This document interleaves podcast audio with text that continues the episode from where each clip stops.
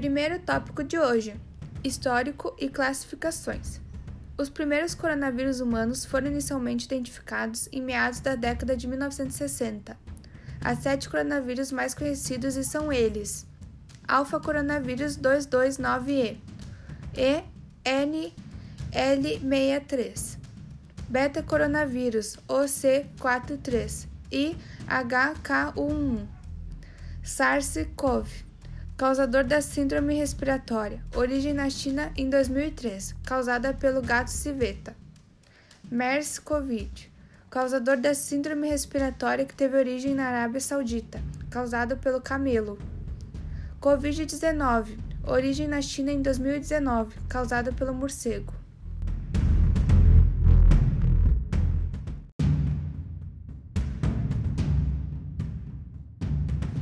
Quem é o novo coronavírus? Em 2019 foi descoberto o novo coronavírus, conhecido como Covid-19.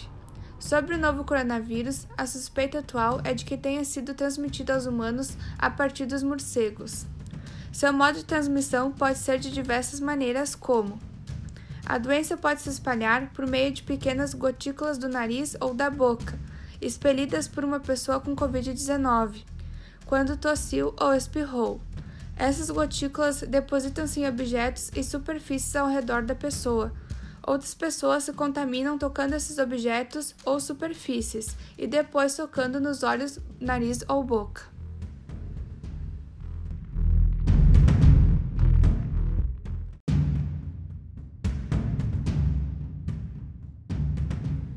Os sintomas da Covid-19 podem variar de um resfriado a uma síndrome gripal.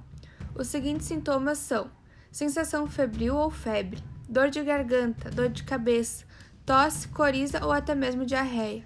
Em casos mais agudos, pode apresentar, apresentar dificuldade para respirar, perda de olfato, perda de paladar, náuseas, diarreia crônica, cansaço, muita dor no corpo e muita falta de ar. Para ter certeza que está com Covid-19, deve ser feito o teste para confirmação e isolamento durante 15 dias para não ter risco de contaminar outras pessoas.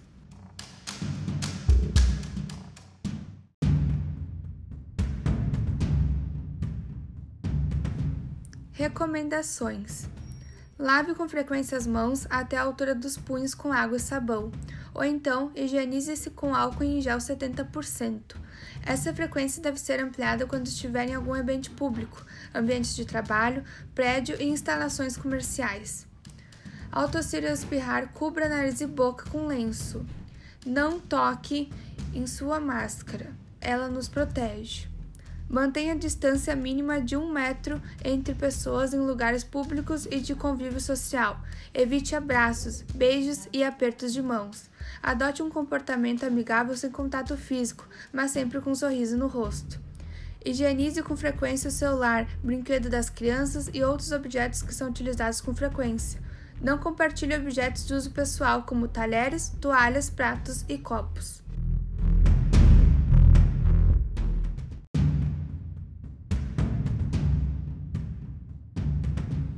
Vacina. Tem ou não tem?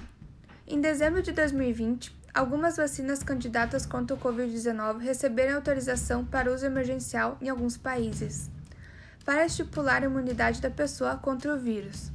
As vacinas que estão sendo aplicadas no Brasil precisam de uma segunda dose e um período de tempo para que o organismo dê uma resposta imunológica e protetora.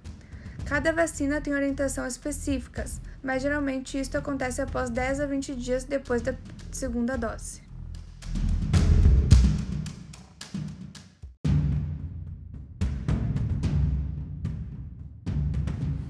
A vacina pode oferecer uma imunidade mais duradoura e trazer mais benefícios em relação à imunidade natural. Assim, as pessoas devem se vacinar independente de já terem sido infectadas ou não pelo coronavírus. Durante a fase de teste das vacinas aplicadas no Brasil, não foram detectados efeitos diversos graves. Em geral, as vacinas podem provocar vermelhidão e dor no local da aplicação, e às vezes febre baixa. Essas reações leves costumam desaparecer em poucos dias. Ainda é muito cedo para saber quanto tempo durará a proteção imunológica determinada pelas vacinas contra o Covid-19.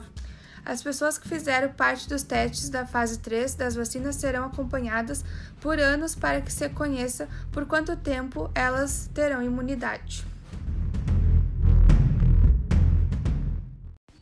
Cenário pós-Covid-19 Estamos enfrentando uma das maiores crises da história recente da humanidade. São milhares de vítimas, colapso nos sistemas de saúde, uma legião de desempregados, fronteiras fechadas, crianças sem aula, trabalho remoto, economia derretida e indústrias paradas. Sob o cenário futuro, imaginamos que a maioria das regiões estará quebrada financeiramente. Não é possível imaginar muita coisa, mas nos fazemos bastante perguntas. Será que vamos ter alimento e não teremos dinheiro para comprar? Vamos sobreviver a isso tudo? Seria de aprendizado para a humanidade? Como iremos reerguer disso tudo?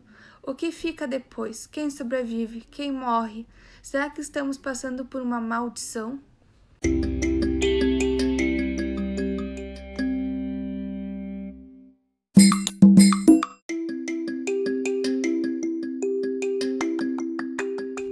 Boa noite, vamos para a palavra com o ouvinte. Hoje a pergunta vai para a Adriana. Que você acha sobre a organização das vacinas? Boa noite, ouvintes. Eu acredito que é sim muito importante vacinar primeiro os idosos, por serem prioridades, por serem pessoas mais sensíveis. Mas o meu ponto de vista é que teria que eh, vacinar primeiro os trabalhadores que são obrigados a sair de suas casas, cumprir seus horários para manter suas famílias incluindo professores.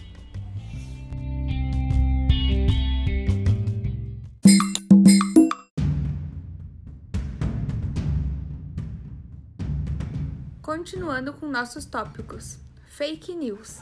O que mais está repercutindo nas redes sociais, principalmente, é as notícias fakes, notícias inventadas criadas sobre a Covid-19, assim afetando muitas pessoas que não têm muita informação, acabam caindo nessas notícias falsas. O Ministério da Saúde fez uma página só para expor as verdades e as fake news relacionadas ao Covid-19, assim para ajudar aqueles que estão procurando informações. Mantenham-se todos informados, mas procurem o lugar certo.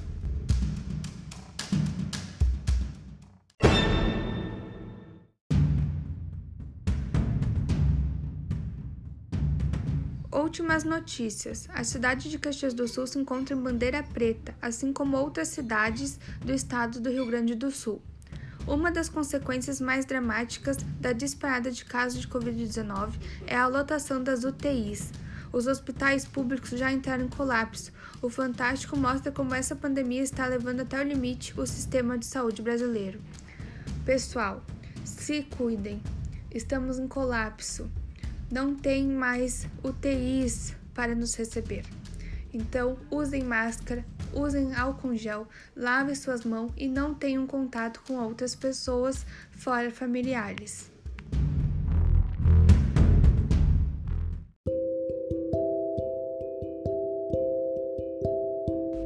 Então encerramos nosso podcast desta noite. Agradeço a todos os ouvintes e até o próximo podcast. Muito obrigada a todos.